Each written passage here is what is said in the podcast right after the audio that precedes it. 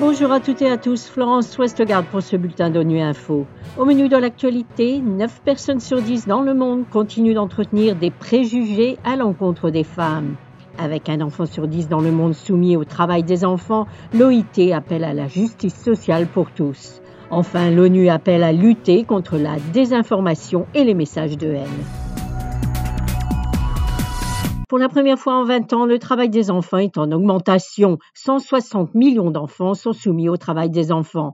Face à cette dure réalité, l'Organisation internationale du travail appelle à soutenir une plus grande justice sociale et à intensifier la lutte contre le travail des enfants.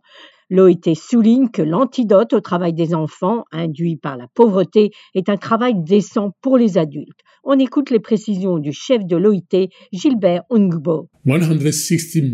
160 millions d'enfants sont soumis au travail des enfants. Le pire, c'est que la moitié d'entre eux, 80 millions, le sont dans les formes les plus dangereuses du travail des enfants. Il s'agit d'un travail qui menace réellement leur santé physique et mentale. L'antidote au travail des enfants induit par la pauvreté est un travail décent pour les adultes afin qu'ils puissent subvenir aux besoins de leur famille et envoyer leurs enfants à l'école et non au travail. Le travail décent signifie mettre fin au travail forcé, créer des lieux de travail sûrs et sains et permettre aux travailleurs de s'organiser et d'exprimer leurs besoins. Cela signifie qu'il faut mettre fin à la discrimination car le travail des enfants touche souvent des groupes marginalisés nous devons intensifier notre lutte contre le travail des enfants en soutenant une plus grande justice sociale.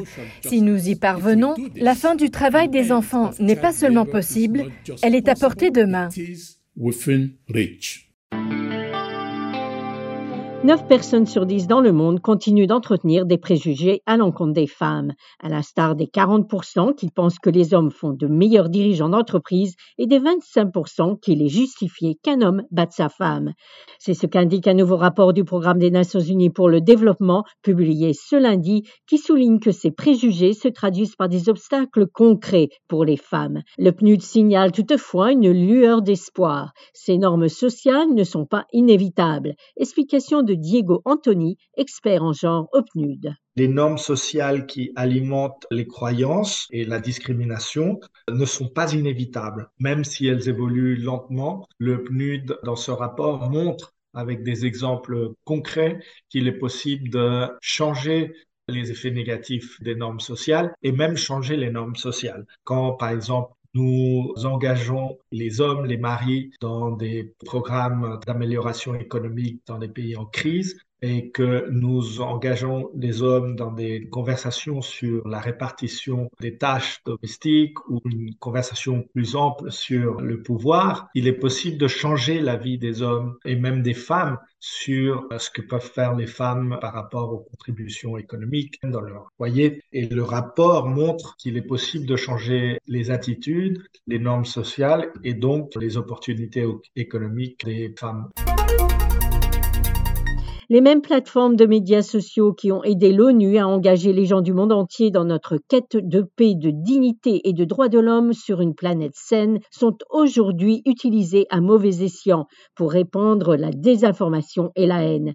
C'est ce qu'a affirmé ce lundi le secrétaire général de l'ONU en lançant une note d'orientation sur l'intégrité de l'information. L'ONU est déjà engagée dans la lutte contre la désinformation, y compris dans les contextes électoraux, comme l'a précisé le chef des opérations de lors de son dernier déplacement en République démocratique du Congo.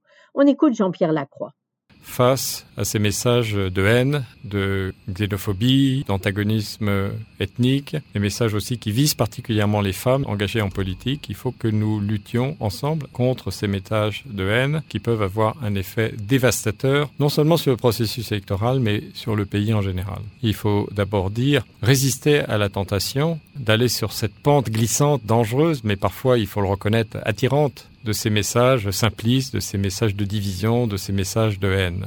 Ça, c'est la première chose. Je pense que nos collègues journalistes ont un rôle aussi, tous, pour contribuer à contrer tous ces messages négatifs. La deuxième chose, c'est qu'il appartient aux forces politiques de combattre ces messages de haine.